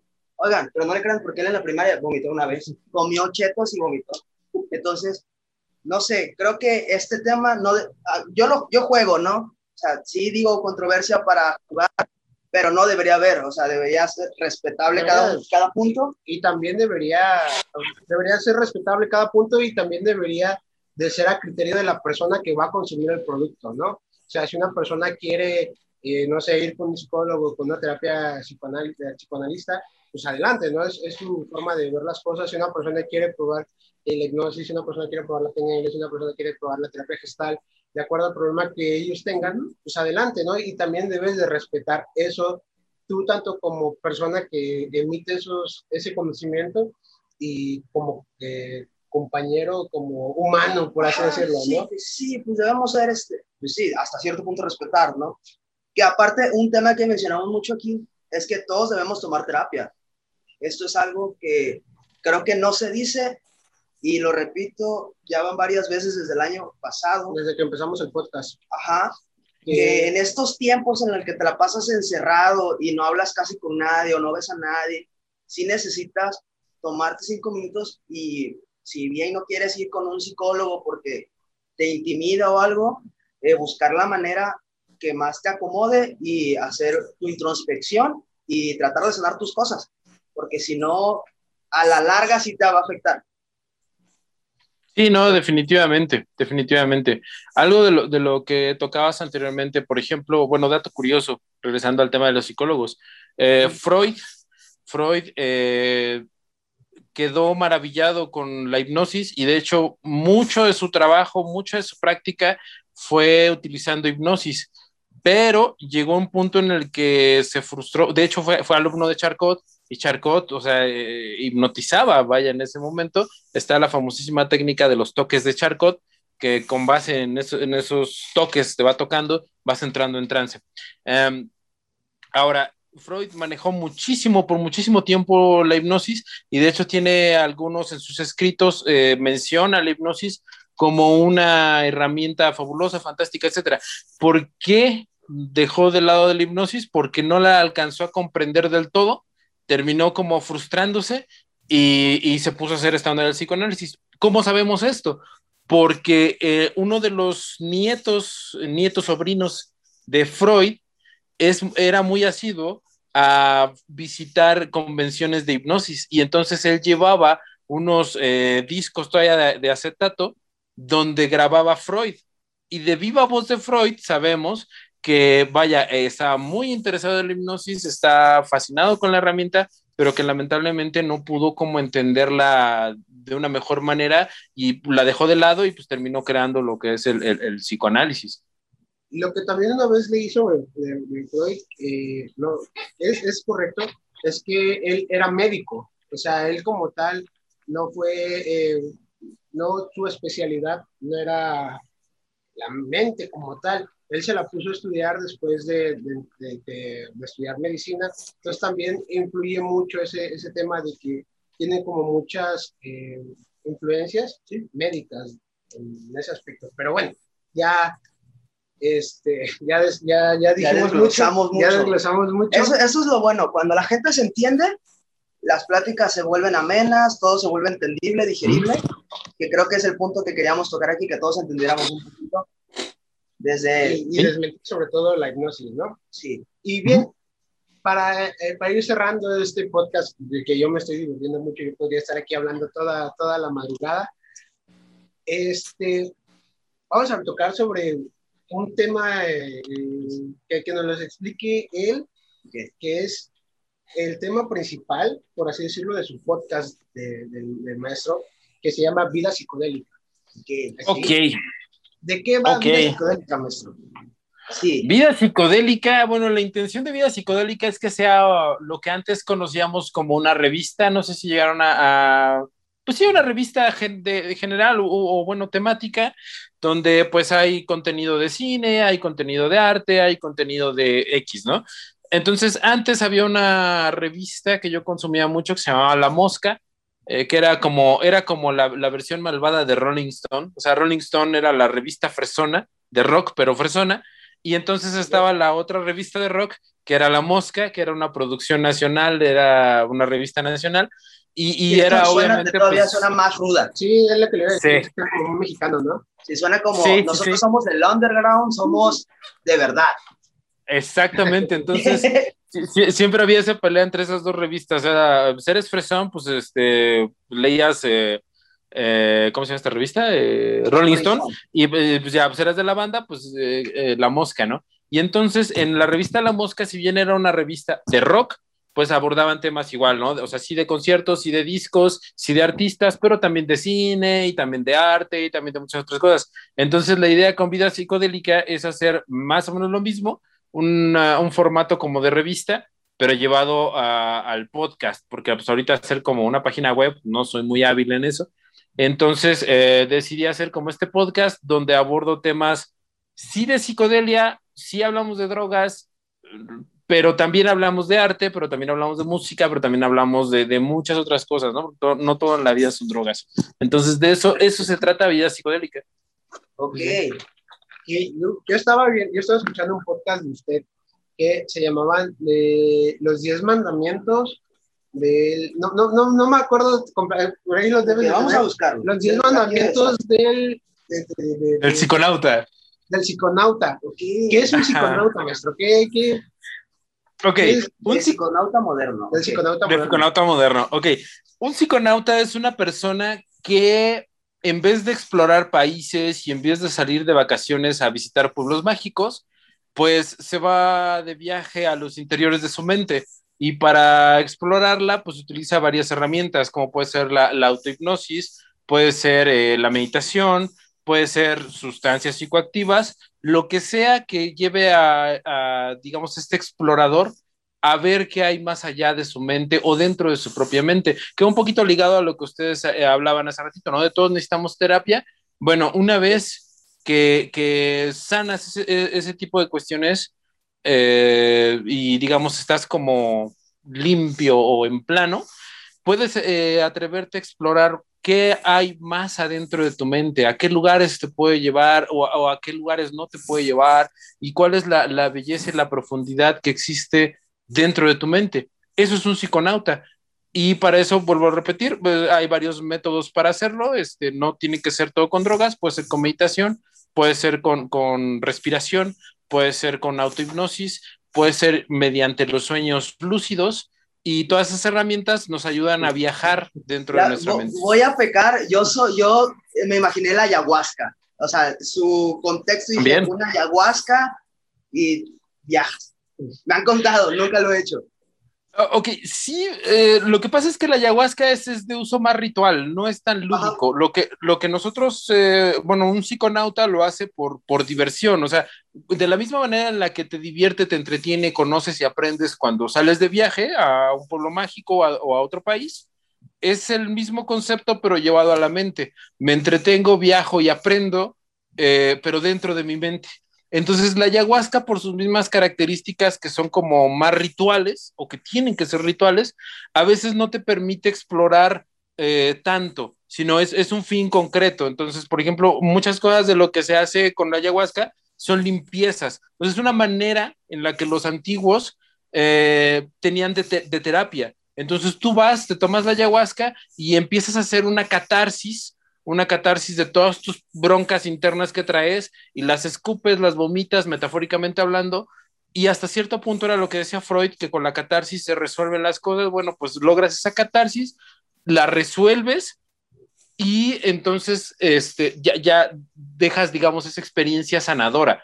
Pero básicamente se mueve sobre esa, sobre esa temática. Hay otras sustancias que te permiten jugar un poco más con, con la experiencia. Por ejemplo, el LSD y eh, la mescalina que pueden, digamos, eh, llevarte a lugares, digamos, tú decides a qué lugar ir. No es tan ritualístico y entonces como no es tan ritual, pues tú puedes, digamos, explorar libremente ciertas cosas. Está bien loco el tema, ¿no? Sí, esto yo creo que da pie para que haya una segunda vuelta. ok. Una segunda parte. Pero exactamente de este tema, ¿no?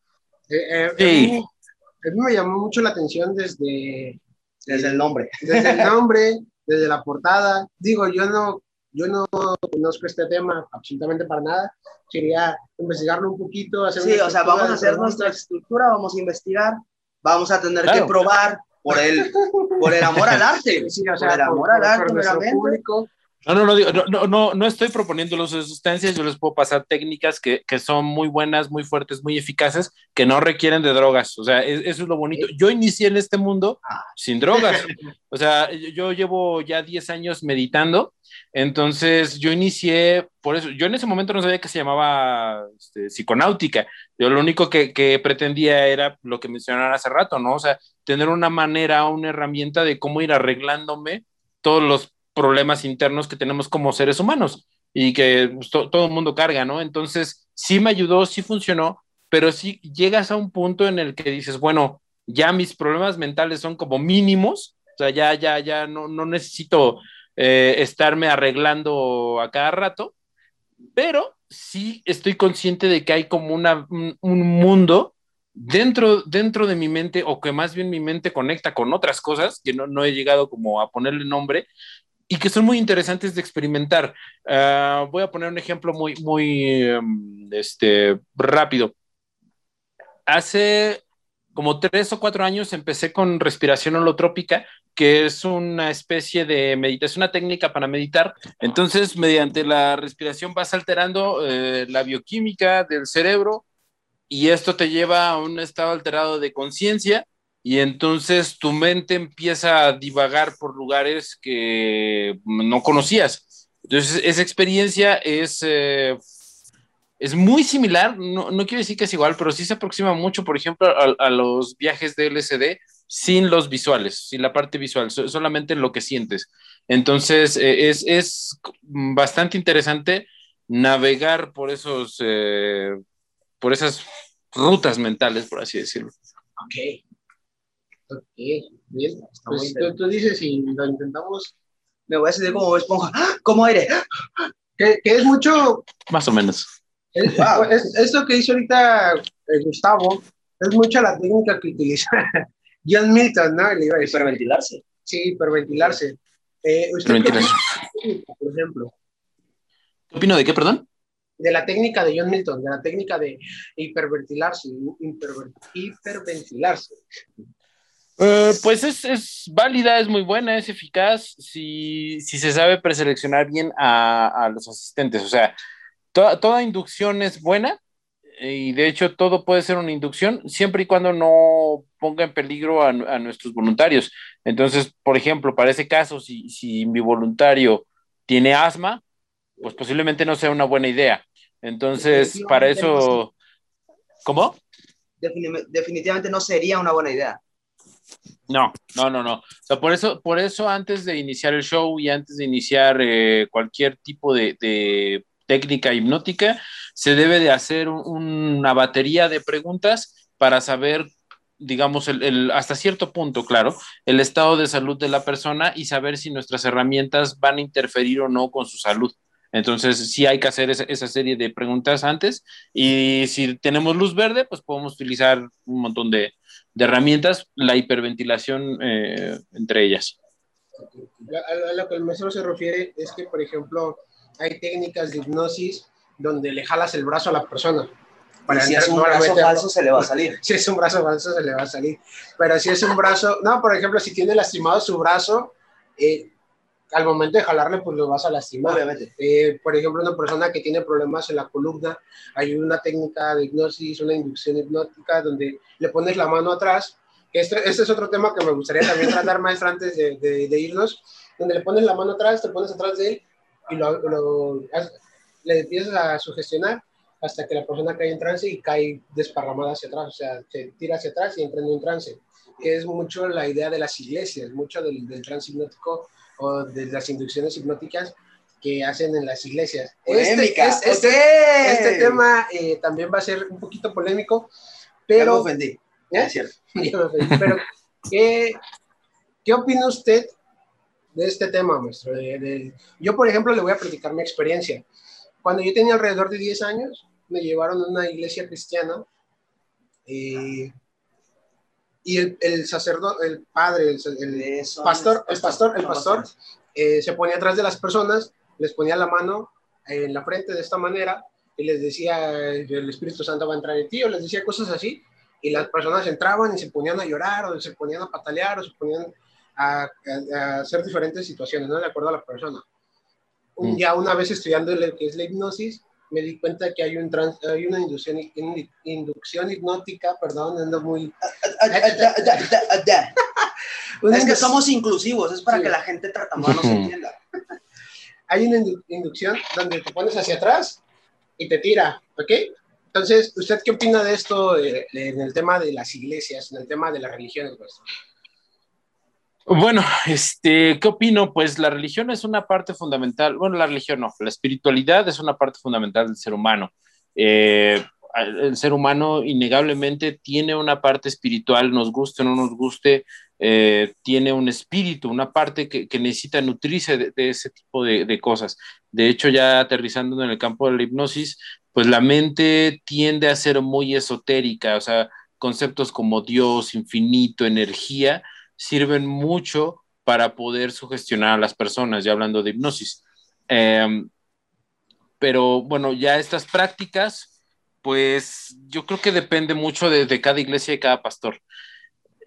yo creo que cada pastor, o sea, los pastores en general, en general, va a haber quien sí, va a haber quien no, pero en general no saben que están utilizando hipnosis y de hecho a, muchos pastores cristianos, a muchos eh, curas católicos y de algunas otras religiones que desacreditan a la hipnosis como, y la meditación también, como una práctica pues que va en contra de sus creencias, ¿no? Siendo que ellos mismos la practican, como la practican, como les decía en un principio, ¿no? La hipnosis siempre se presenta en diferentes envases y una presentación de, la hipnosis es justamente lo que vemos en, los rituales, desde un punto de vista antropológico, son rituales, no quiero que se preste como que estoy denostando esas creencias, no, no, no.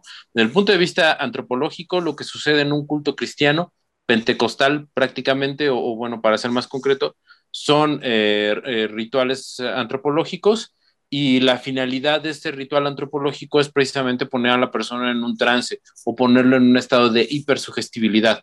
Entonces, esa inducción que tú dices funciona porque al momento de estar hacia atrás, bueno, más bien al momento de la caída, el, líquido que tenemos en el, en el oído que regula nuestro balance, nuestro equilibrio, se mueve súbitamente y al hacer ese movimiento del líquido, nuestro cerebro interpreta que estamos pasando por una situación de peligro y entonces de, en una manera muy rápida, en fracciones de segundo, apaga muchos, muchos procesos lógicos que son los que consumen mucha energía en el cerebro porque el cerebro está interpretando que va a pasar por una situación de peligro y en ese momento no necesita razonar, necesita eh, sobrevivir. Entonces, eh, lo que va a hacer es consumir, eh, apagar la mayor parte de nuestro cerebro racional y concentrarse únicamente en la parte del cerebro primitivo, que es donde están todos los instintos de supervivencia. Entonces, eso es lo que va a pasar en, en una fracción de segundo o en el momento en el que va cayendo. Y si después de eso, o casi después de eso, tú empiezas a sugestionar a la persona con situaciones del Espíritu Santo, está entrando ahora mismo en ti, lo que estás sintiendo, bla, bla, bla, bla, bla, es lógico pensar que esa sugestión va a tener muchísimo poder sobre la persona que acaba de caer, pero vaya, básicamente eso es un poquito de la fisiología, lo que sucede en ese tipo de inducciones. Y, en ese momento, en ese momento cuando va cayendo la persona es donde dice la palabra duerme, o donde, le, donde también, donde metes eh, tu ancla. Tu, eh, no es, ajá, tu ancla, tu palabra clave, como quieras llamar. Cuando dices duerme, entonces la persona pues sí entra como dice. Entra en ese Yo de hecho mi primer dance hipnótico fue con esa técnica. La vi y dije, ah, pues lo voy a utilizar. No pensé que iba a funcionar y funcionó. Entonces fue mi primera vez que yo tuve contacto con la hipnosis y dije, ¿qué, qué, qué hago? ¿Qué hago? Yo realmente esta es la primera vez que tengo un contacto ya directo con la hipnosis.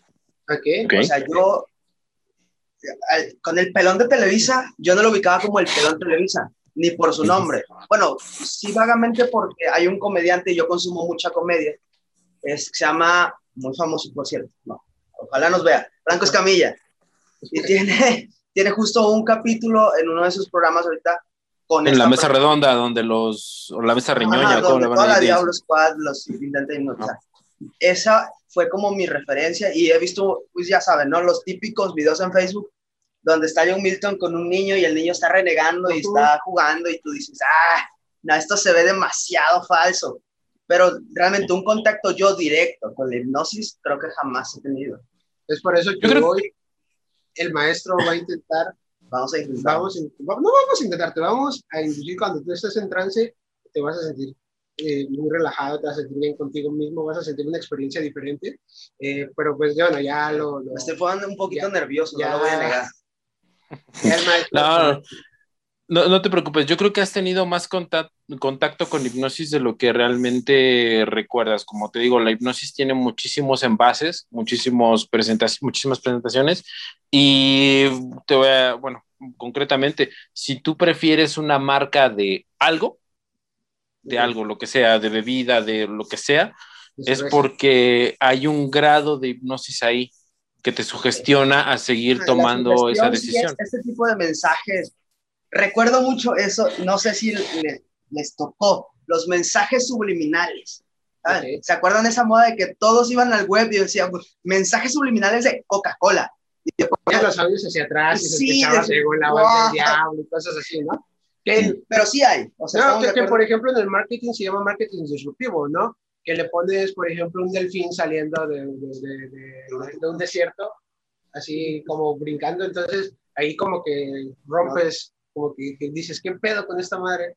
Y ya es donde capta tu, donde capta tu atención. ¿Qué? Sí, sí, sí, en, efecto, la, la, parte de, por ejemplo, lo que mencionas de, de la disrupción en los mensajes, es una manera de llamar la atención y la atención es la primera parte o es el primer paso de una inducción hipnótica, o sea, la fijación de la atención. Entonces, sí, la, publicidad sí tiene mucho de, estos mensajes. No lo he visto aplicado al 100, salvo en, ese mensaje eh, de, lo que hablaba hace ratito de la comida de bebé Haynes, pero también hay una, hay una, mercadóloga mexicana que dio una conferencia. La conferencia está en YouTube. La conferencia se llama Cómo cautivar a una mujer en 30 segundos, pero no habla de seducción. Lo que ella dice es que ella lanzó, ella lanzó la publicidad eh, de Mamalucha. E, ella fue la, creadora del concepto de Mamalucha.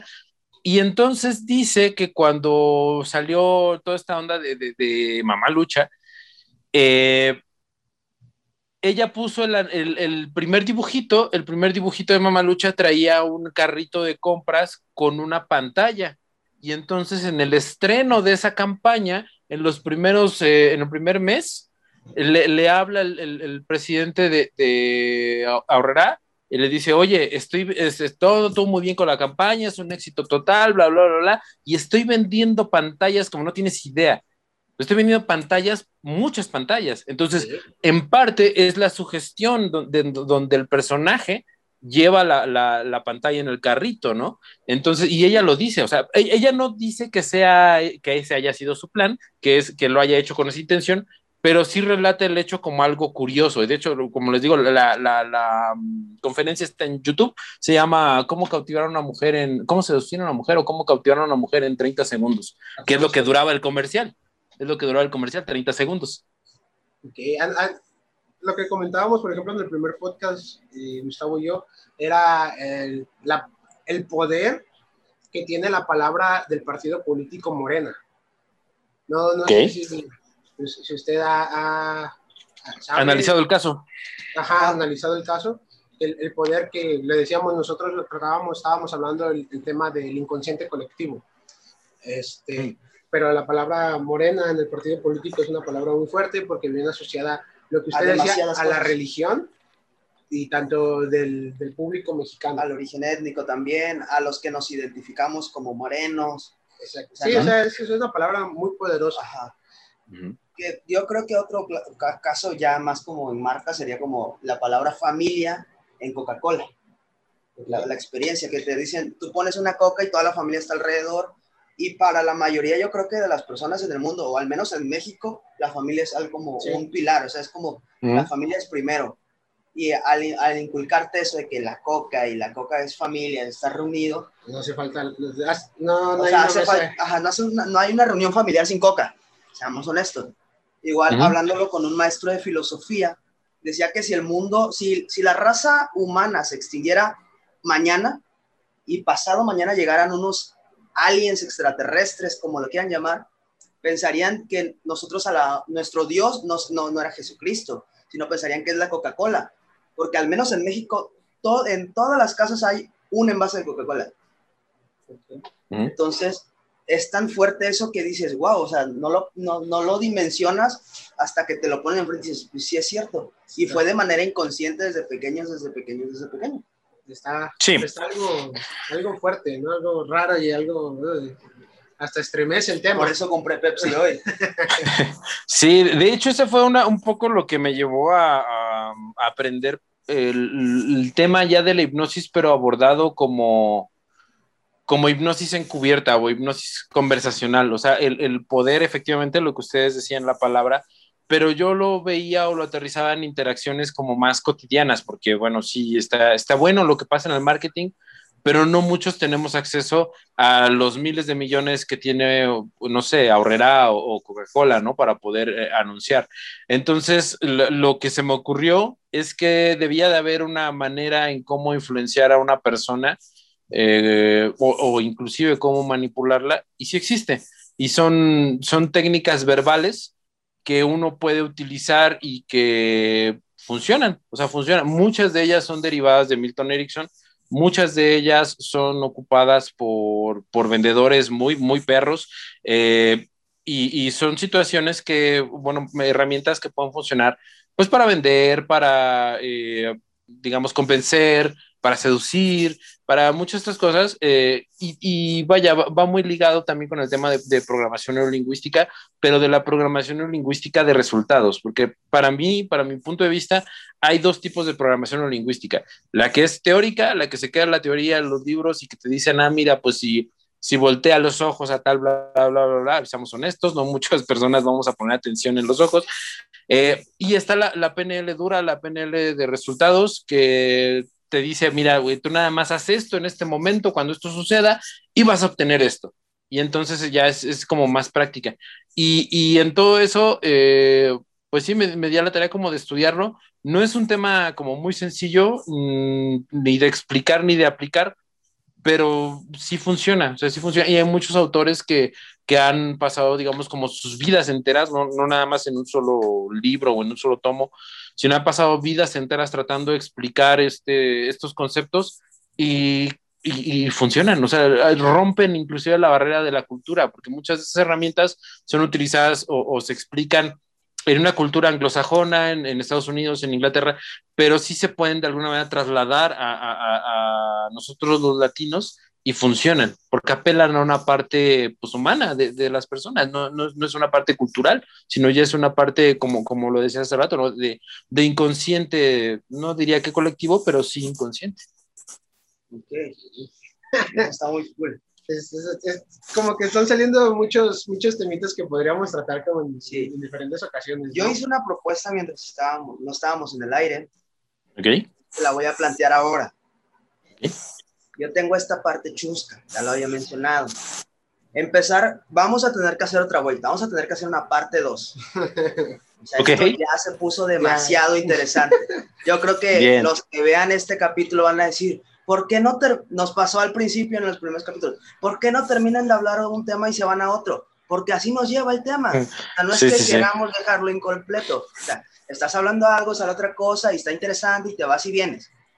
Pero ¿qué le parecería hacer una video reacción a estos masivos eh, actos de hipnotismo?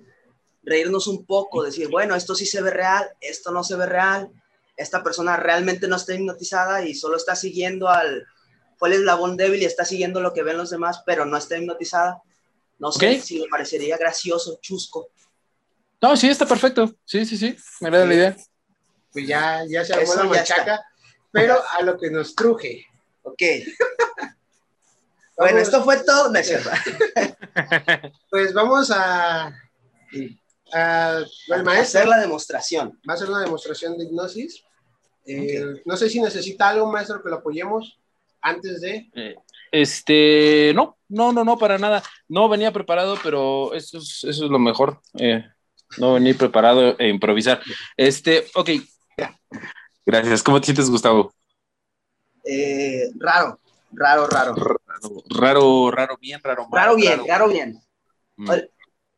Tantito. Ah, sí, lo que le digo a Gerardo es que al final es en el que se estaba cortando todo. Dije, ¿cómo se está cortando la transmisión? Por favor. Me entró una desesperación. Dije, me voy a quedar con un brazo de metal. Eso fue lo que pensé. Dije, y después me acordé de mi mamá por burlarme de la gente y, dije, me agarró un aire, me voy a quedar, así me voy a quedar. Ah. Eso está bueno. No, no, mira, en, el caso. Fue muy desesperante. no, digo, Esto porque esto, esto, esto está grabando. Ah, ¿Listo? ¿Ya, ¿Ya está grabando? Sí, estamos grabando. Ah, Dime. Bien, queríamos pedirle de favor hacer una advertencia, eh, porque este clip no va a salir en el podcast. Eh, mm. el, video como tal no lo vamos a meter al podcast porque una estuvo incompleto, entonces no vaya a ser que la gente se nos vaya a quedar con la mano este, engarrotada. Eh, que se, se, llama este, catalepsia, no me acuerdo. ¿Ok? Eh, pero sí nos gustaría que hiciéramos una advertencia. Eh, como un pre. Ajá, para ponerlo. Para que sea como morbo, o sea, no se vayan a poner a relajarse como yo y termina. Ok. También que eh, si quieren meterse en trance, o sea, si quieren seguir los pasos del maestro, nada más si hay no manera... al pie de la letra. No, o sea, donde llega el momento donde pide que se ponga el brazo rígido, no lo hagan. ¿Por qué? Porque... Eh, se cortó la transmisión. Cortamos la transmisión, estamos grabando por Zoom, nada más nos da 40 minutos. Eh, afortunadamente, pues yo estaba aquí para... Para, para salvar mi vida. Para salvar mi brazo. porque se desesperó mucho. Estaba, mm, emergió, emergir en un mm. hipnótico quiere decir que despierta, emergió, tenía los ojos rojos, ahorita si usted nos puede explicar eso, tenía los ojos rojos, este, pero estaba muy desesperado. Mm. Cuando yo lo volví a inducir en trance, se relajó, se tranquilizó, le aflojé la mano y se despertó tranquilo. Con dolor en el brazo eh, y, en el como el hombro. Pero ¿por qué pasa esto, maestro? Ok, el dolor pasa porque es, en los músculos tenemos tres, tres capas, vaya, de músculo. Eh, las capas más superficiales, la de hasta afuera y la de en medio, son las que activamos de manera consciente. Las que, la, la capa más profunda se activa de manera inconsciente y es por eso que muchas personas, por ejemplo, cuando convulsionan, tienden a tener como mucha fuerza, se ponen rígidos de una manera vaya, muy, muy, muy, muy tensa. Es porque activan de manera inconsciente esa capa de, de músculos que es muy profunda y es muy fuerte. Entonces, esa capa de músculos es la que se activa cuando pones la, la mano rígida, bueno, por medio de su gestión, esa es la capa de, de, músculos que se activa y es por eso que puede llegar a causar dolor si se mantiene por mucho tiempo eh, la, la, la, posición. Los ojos rojos suceden normalmente por una vasodilatación, es una vasodilatación, vaya, de, de, de los capilares del, de los capilares, de, las venas que tenemos en los ojos, y eso sucede porque al estar en trance, de por sí sucede una vasodilatación general en el cuerpo. ¿Eso qué quiere decir? Que nuestra sangre va a fluir de una manera más eh, recurrente, más rápida, porque en un estado de relajación, obviamente todas las arterias, todas las venas se expanden, se expanden. Entonces, por eso que eh, sucede con, con, con, los ojos. Aparte, sucede que en el trance tenemos el movimiento REM, el movimiento este, rápido ocular, que nos indica, eh, bueno, vaya que está en un trance profundo, pero aparte, pues ese movimiento, pues también, como su nombre lo, lo, lo dice, pues es, forma parte del proceso de sueño y en el proceso de sueño a veces el, el cuerpo eh, confunde el trance con el proceso de sueño a nivel de los ojos y es por eso que los ojos pueden llegar a tornarse rojos. Es, es por eso que sucede. Ok. Bueno, pues vamos a, eh, voy a cortar aquí, vamos a ver este video y aquí cortamos este pedazo. Bien, maestro, este, pues bueno, pasó Muchas esto. Gracias por la experiencia. Fue algo raro. Bien. Cuéntanos, pues, a ver. Voy, voy a, a, tocar un tema que ya toqué ahorita en lo que se procesaba el video anterior. Mm. Yo he probado ciertos psicodélicos, ¿no? Okay. Y he experimentado ciertos viajes, ¿no? Mm. Hubo un punto en el que usted me dijo como de, entras más profundo, y recuerdo esa parte como de más profundo, más profundo. Llegó un punto en el que yo me vi a mí mismo y dije, ¿qué está pasando? Hubo un Sí. momento de miedo y después como que me calmé y dije, no, porque me ha pasado que cuando te mal viajas, cuando empieza, sabes que te estás viajando, te aferras a eso y más, más te da, más te da, más te da. Y si lo sueltas, como que tu cuerpo solito, solito se va relajando. Entonces dije, no me puedo mal viajar aquí, me voy a quedar chueco, algo me va a pasar. o sea, fue una sensación de desesperación, algo... Eh, no estoy acostumbrado, no soy... Gerardo me conoce, no me desespero, soy muy relajado, eh, soy muy suelto, pero ah, fue... No me sentí en control de mí mismo en un punto. Es normal, es, es normal eh, hasta cierto punto, o sea, esa parte de dejarse ir y de todo eso es lo que comúnmente se conoce como una disolución del ego. Eh, ¿Por qué? Porque justamente estás dejando de tener control en muchos de tus procesos mentales y estás dejando de tener control en muchos de tus procesos fisiológicos conscientes. Entonces, por ejemplo, ¿a qué, a qué me refiero con esto? A que, por ejemplo, tú en cualquier momento tienes la libertad de decir, pues voy a poner mi mano así, o voy a, voy a cruzarme de brazos, etcétera, ¿no? Eh, entonces, en, esa, en ese momento de trance, no, no, esas, esas, digamos, esa señal o ese pensamiento no llega de forma tan directa, porque sucede lo que comentabas anteriormente, esa disociación entre la mente y el cuerpo. Entonces, tu cuerpo hace lo que tiene que hacer para mantenerte vivo y ahí te deja, y, y, tu mente empieza a, a, viajar a otros lados. Eso es lo que hablamos un poquito de la psiconáutica. Entonces, tu mente, digamos, al ponerse lo que tú me decías, cuando te ves a ti mismo, es un, eso se le conoce como un punto perceptual de tercero. Cuando sucede eso, muchas personas lo nombran como un desprendimiento astral, como que tu aura se desprende y todo ese rollo. Puede ser cierto, puede ser que no, no lo sé, eh, lo que sí es cierto es que llegado a ese punto, efectivamente empieza un, una, ¿cómo decirlo? Un, una manera como de, ay, no sé cómo explicarlo, o sea, de, de, disolverte, o sea, de decir, bueno, sí soy yo, pero este soy como otro yo, o sea, sí estoy aquí, pero estoy como en otro aquí y, y cosas de ese tipo. Y entonces es, esa es la, la probadita como inicial de, de, lo que es la psiconáutica, por ejemplo. Y me quedó como, me quedó como esa sensación de que soy yo, pero mi cuerpo solo es, suena raro, güey, hasta como lo pensé, es como, mi cuerpo es un recipiente de, que, de lo que soy yo. O sea, yo me vi y vi mi cuerpo y dije, o sea, soy yo, pero solo me veo como yo, no, no me... Yo, por ejemplo, ocupo, esa sensación, por así decirlo, en la, en, la PNL.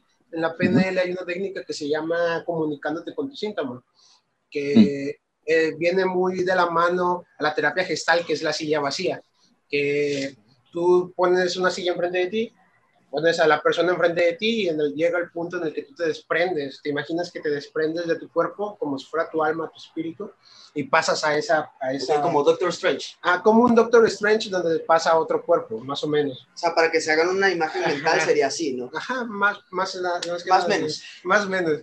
Pero bien, eh, yo la verdad es que los estoy escuchando, estoy platicando con ustedes, me estoy divirtiendo mucho. Estoy pensando en cómo voy, vamos a editar esto porque... ¿Cómo vas? Tengo que trabajar. Es mucho material mucho material. Hablando, es el podcast más largo que nos ha tocado grabar. Y más, bueno, de los más divertidos. Yo creo que sí. Sin, sin agraviar a los que ya han estado con nosotros. Sí, porque tenemos uno de relaciones tóxicas que fue muy divertido grabar con un amigo. Que tiene un humor muy ácido, igual que yo. Muy negro. Muy, sí, ya. Mala onda. ok. Con su novia, que fue tipo aliens y cosas de terror, y fue muy divertido también. Pero este es, el, el tiempo se ha ido rapidísimo la experiencia ya vivida fue muy, este, ¿cómo decirlo? Educativa. va a estar muy cool. Va a estar muy cool porque eh, vamos a, como a, a, mover el panal. Este, sí, o sea, del pequeño clip yo se lo acabo de mostrar a mi novia y ella me dijo, yo no creo en esas cosas y le dije, yo tampoco creía, ¿sabes? Yo no soy escéptico, pero tengo mis reservas. Hubo un punto en el que mi mano estaba, o sea, aquí abajo, ¿no? Pero yo sentía mi pierna sobre mi dedo eh, pulgar. Y recuerdo que decían, muchos globos, muchos globos, decía, no se va a alzar, no va a alzar mi mano porque la está agarrando mi, mi pierna, pero pues no lo pensé así. Y de pronto empecé a sentir mi mano así muy arriba.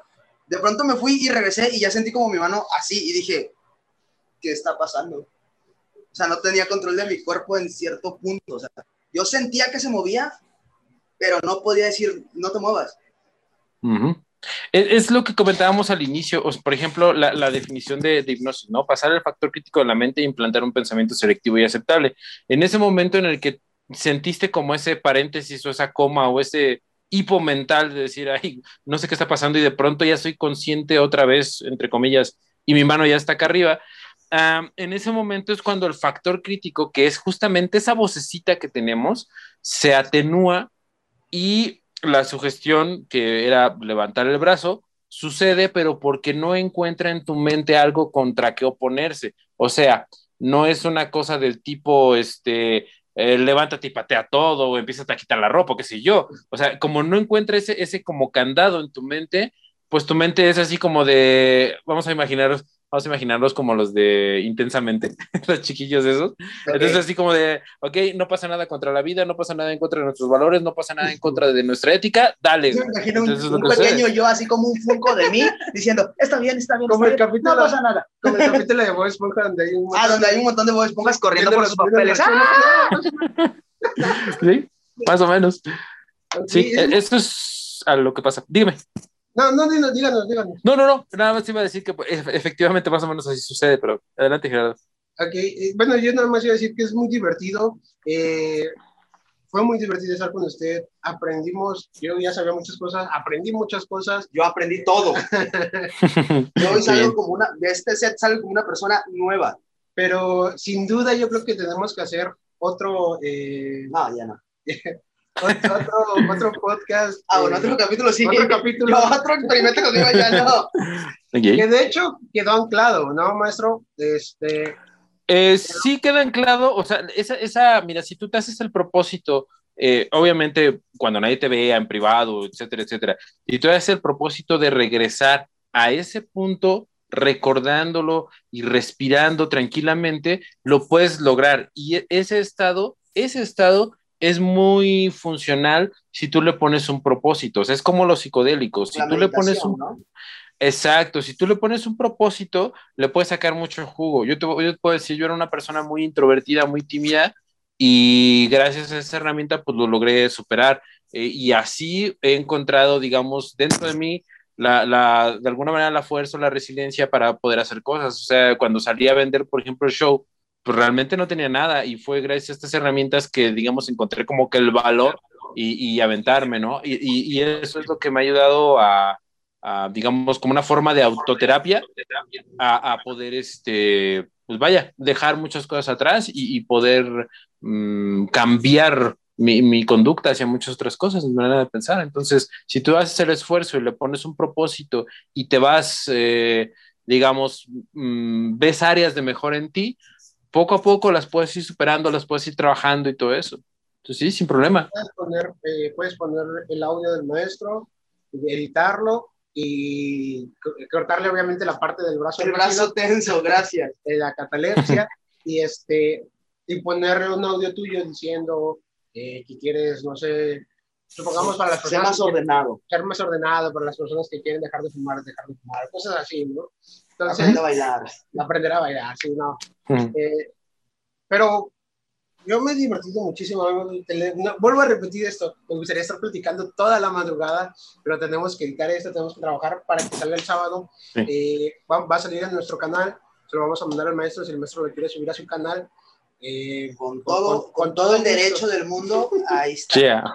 Gracias. Ah, vamos, a subir, vamos, a, vamos, a, hacer clips también. Yo creo sí, vamos a hacer clips. Vamos, va a haber video completo, va a haber audio y va a haber clips. Sí, va a estar el podcast el video, y el clip. Vamos a, voy a trabajar mucho con el, eh, mi editor.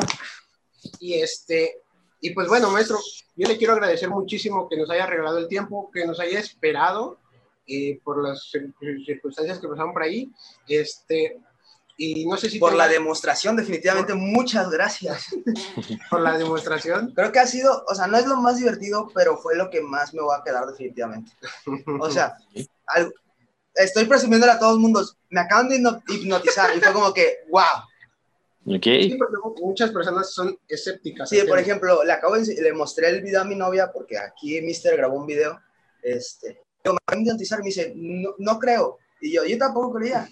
El próximo capítulo la vamos a traer a ella y vamos a más oscuros secretos. Maestro, no sé si tenga algo que comentar usted. Eh, pues no, nada, muchísimas gracias por la oportunidad y ojalá todas las personas que nos ven, que nos escuchan, se dieran la oportunidad de, pues, así como, vaya, así como nos lavamos el cabello, así como nos lavamos eh, los dientes y así como lavamos nuestra ropa, pues también nuestra nuestra parte mental requiere de esa higiene y pues esto, esto, esta herramienta puede ayudarnos a tener esa higiene mental diaria. Entonces los invitaría a que aprendan un poco más, investiguen un poco más sobre el, sobre el tema y pues que lo vivan. Uh -huh. Sí, que, que, que, que, se empapen de este tema. Que, se está... empapen y que vayan con una persona que eh, sepa del tema, porque sí. también hacerlo sin conocimiento eh, puede traer muchas consecuencias negativas, ¿no? O puede traer es no correcto. los resultados deseados. Es correcto.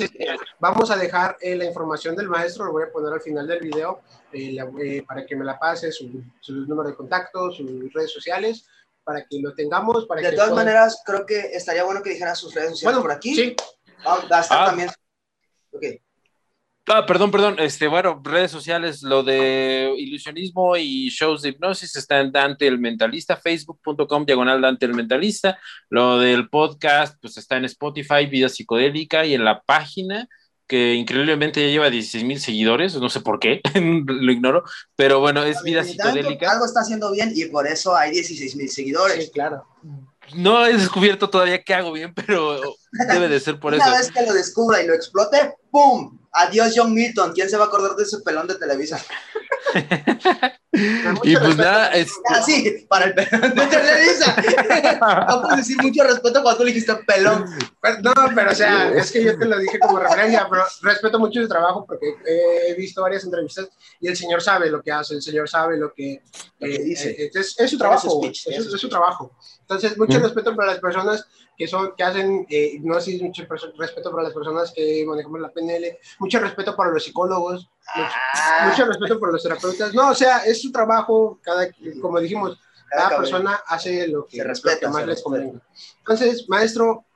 De nuevo, muchísimas gracias por acompañarnos. No, ¿de qué? Fue no, muy ¿de qué? Es un placer. Fue muy divertido. No sé si tenga algo más que agregar. Nada, nada, muchísimas gracias y pues estamos. ¿Qué día para... salen los capítulos de su podcast?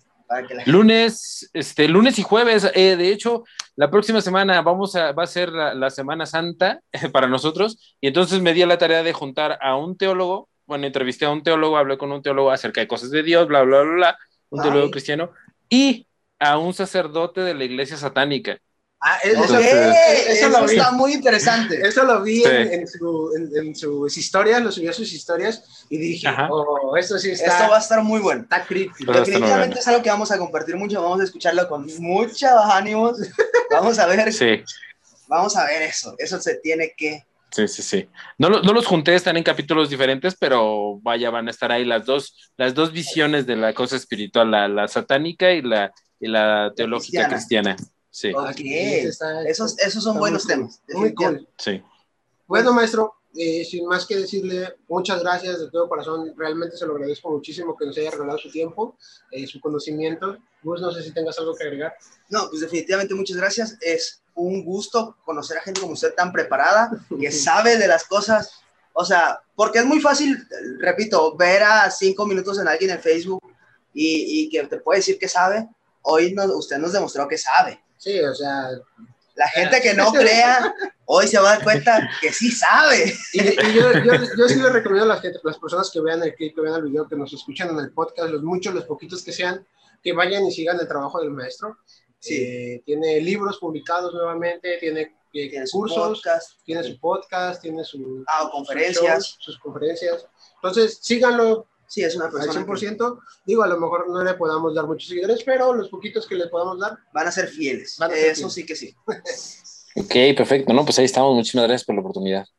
No, muchas gracias a usted.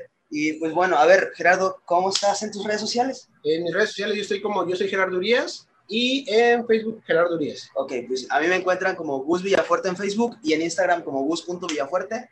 Van a estar los clips, van a estar, va a estar el podcast completo con video va a estar en, en, YouTube, que está como que sabemos podcast. Que sabemos podcast. Y va a estar en, en, en Spotify. En Spotify, sí, en, las plataformas de, de, podcast. Sí, ya saben, como sin cada más, sábado. Sin más alarde, sin nos despedimos. Muchas gracias, maestro. Gracias a los que nos están. Nos vemos en la siguiente ocasión. Okay.